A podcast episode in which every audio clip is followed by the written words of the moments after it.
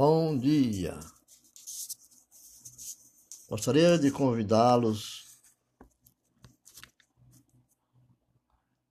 para um diálogo sobre um relacionamento com Deus. Este é um roteiro espiritual preparado pela igreja para promover o crescimento espiritual e o relacionamento com Deus. É, as opções de leitura para você, para você conhecer a Bíblia com profundidade. Entre no nosso podcast. E lá encontrará grandes orientações vindas do Senhor. Hoje é um dia especial, mas vamos falar do princípio de todas as coisas. Para que nunca nós se tornar escravo da ambição. Mas eu gostaria de fazer aqui um pequeno resumo de o livro do escritor Milton, Newton, Milton é Milton, chamado Paraíso Perdido. É desnecessário dizer que esse trabalho é um trabalho teológico livre, né?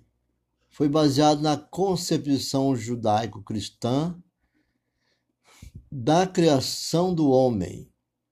Ele descreve, entretanto, eu gostaria de discuti-lo do ponto de vista de sua profundidade, percepção da psique humana. No livro de Gênesis, Velho Testamento, Gênesis, no capítulo 2, verso, 20, verso 18 ao 24, olha que no momento da criação da mulher, está escrito, Deus não disse nada no sentido de ela ser dominada pelo homem. A determinação apenas o teu desejo será para o teu marido e ele te dominará.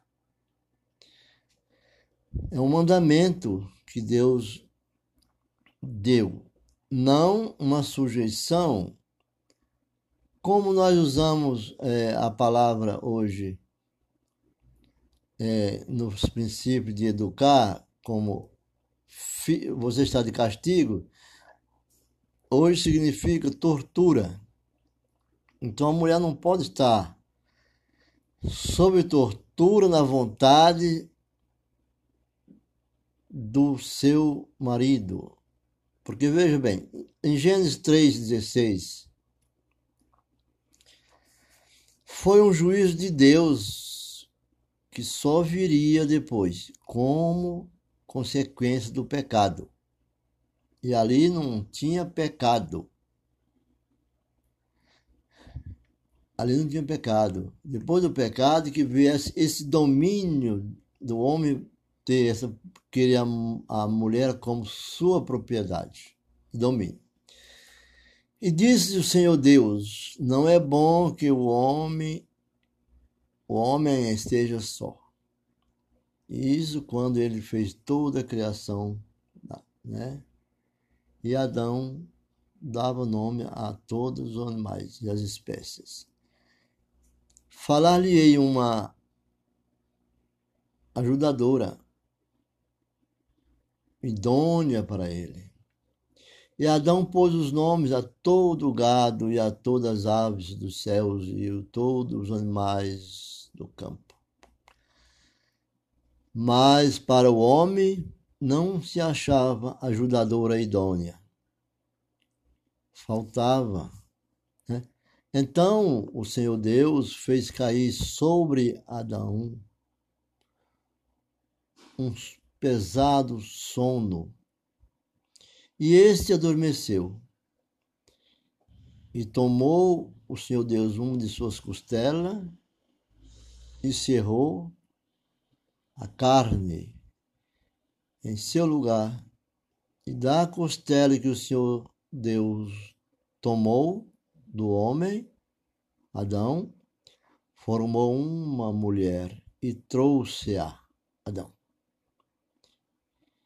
E disse Adão: Esta é agora osso dos meus ossos e carne da minha carne. Esta será chamada mulher. Portanto, do homem foi tomada. Ou, numa linguagem atual, do homem foi gerada. Portanto, deixará o homem o seu pai e sua, sua mãe e apegar-se a, a sua mulher, e serão ambos uma só carne, porque está escrito em Gênesis, segundo, Gênesis 2, de 18 a 24. Claro que nos meios evangélicos, os cristãos não devem dar muita ênfase a histórias seculares. É claro. Mas é preciso aquele que fala ao a plateia, fale a palavra de Deus e faça conhecer assuntos que não vale a como prova de amor para o mundo trinitário mas como conhecimento para uma boa interpretação. Falar de amor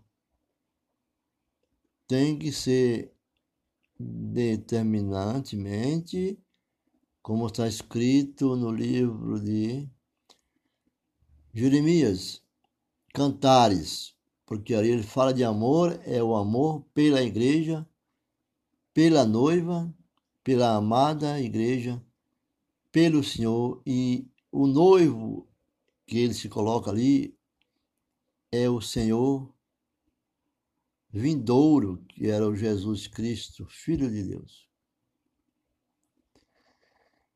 Mas o escritor Milton, em Paraíso Perdido, com seu, como seu título indica, é uma história, história com ele, a respeito do paraíso.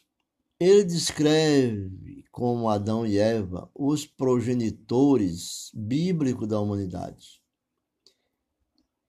Eles são tentados por Satã ou por Satanás a trair as instruções de Deus.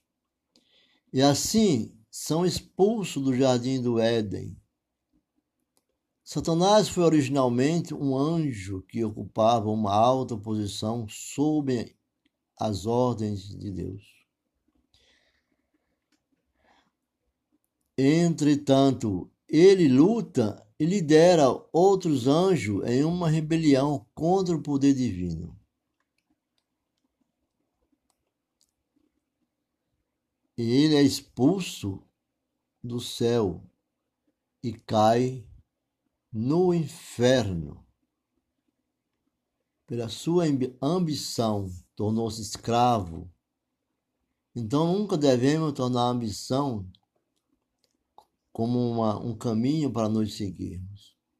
Porque às vezes nós pode ter tropeços. Mas Deus determina no livro de Gênesis, do Velho Testamento, né? que disse o Senhor Deus: Teu desejo será para o teu marido, ainda se referindo ao homem e à mulher, e ele te dominará.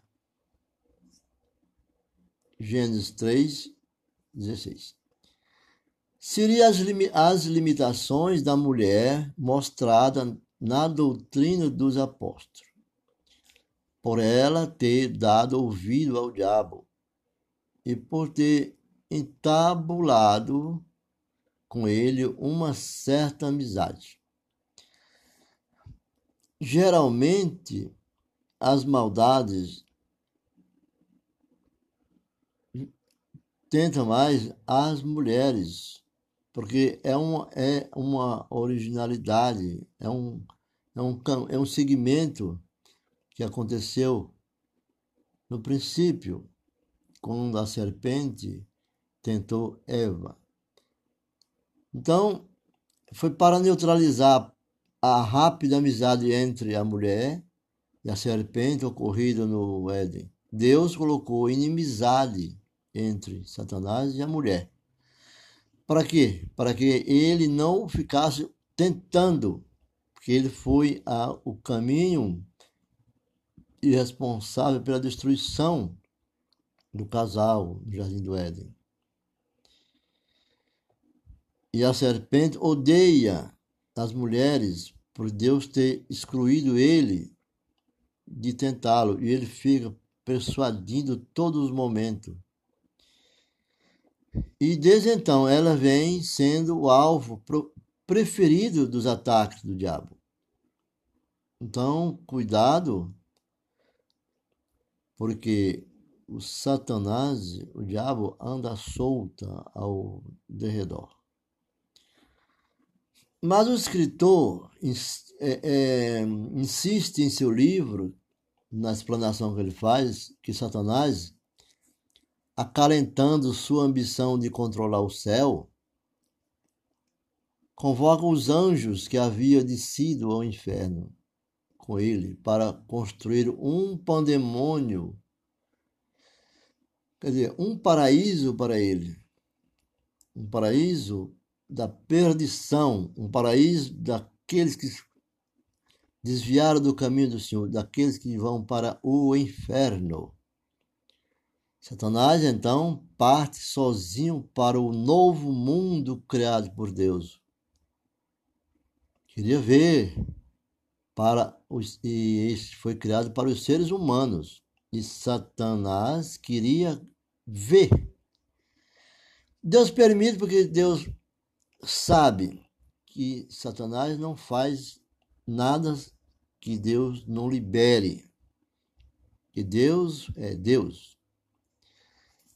Seu intento é, o do Satanás é corromper os seres humanos e destruir os planos de Deus.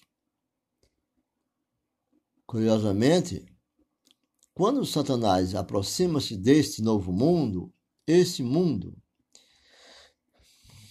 sente-se ansioso e em implementar seu, seu projetos e se sente com tanta vontade, fica ansioso para implantar o projeto dele, experimentado, experimentando tanto a dúvida quanto o medo. E finalmente o desespero, ele entra nesse estado. Ele repetidamente questionava-se sobre seu confronto com Deus. E retrata na, na história a mente de Satã da seguinte forma: Satanás diz: Eu caí do céu, estou no inferno. Eu, miserável, que modo deve eu espalhar um infinito ódio e um infinito desespero? Que modo deves eu espalhar um infinito ódio e um infinito desespero? Esse modo é o inferno. Eu mesmo sou o inferno, um abismo mais profundo ainda ameaçado, ameaçando devorar-me completamente.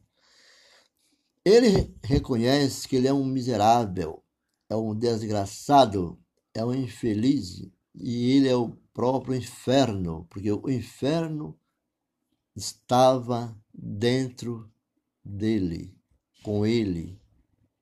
E tudo que sai da boca dele é o inferno. Observamos que ele mesmo tem dúvida que não muitas coisas diante do poder de Deus, do poder divino do Senhor Deus, e descreve suas dúvidas. Ele tem dúvidas sobre o seu poder, questiona os poderes de Deus. A lamentação de desespero de Satanás, de que eu mesmo sou o inferno, é real e perspicaz. Mais adiante, quando Satanás tenta Eva no jardim do Éden, o escritor diz: Mas o quente inferno que nele arde, embora no céu, o inferno não existe ou resiste em nenhum outro lugar fora da vida de uma pessoa.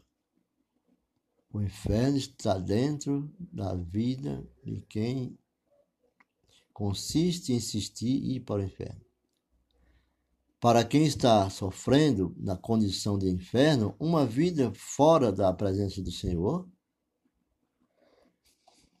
do Altíssimo, anda, ainda que viva em um ambiente Ainda que ele viva em um ambiente mais bonito, torna-se um lugar de agonia. Se a mente de uma pessoa é impura, tudo se torna impuro. Ficamos por aqui, depois continuamos. Fica com Deus e ouça a igreja para que tenham um conhecimento com o Senhor.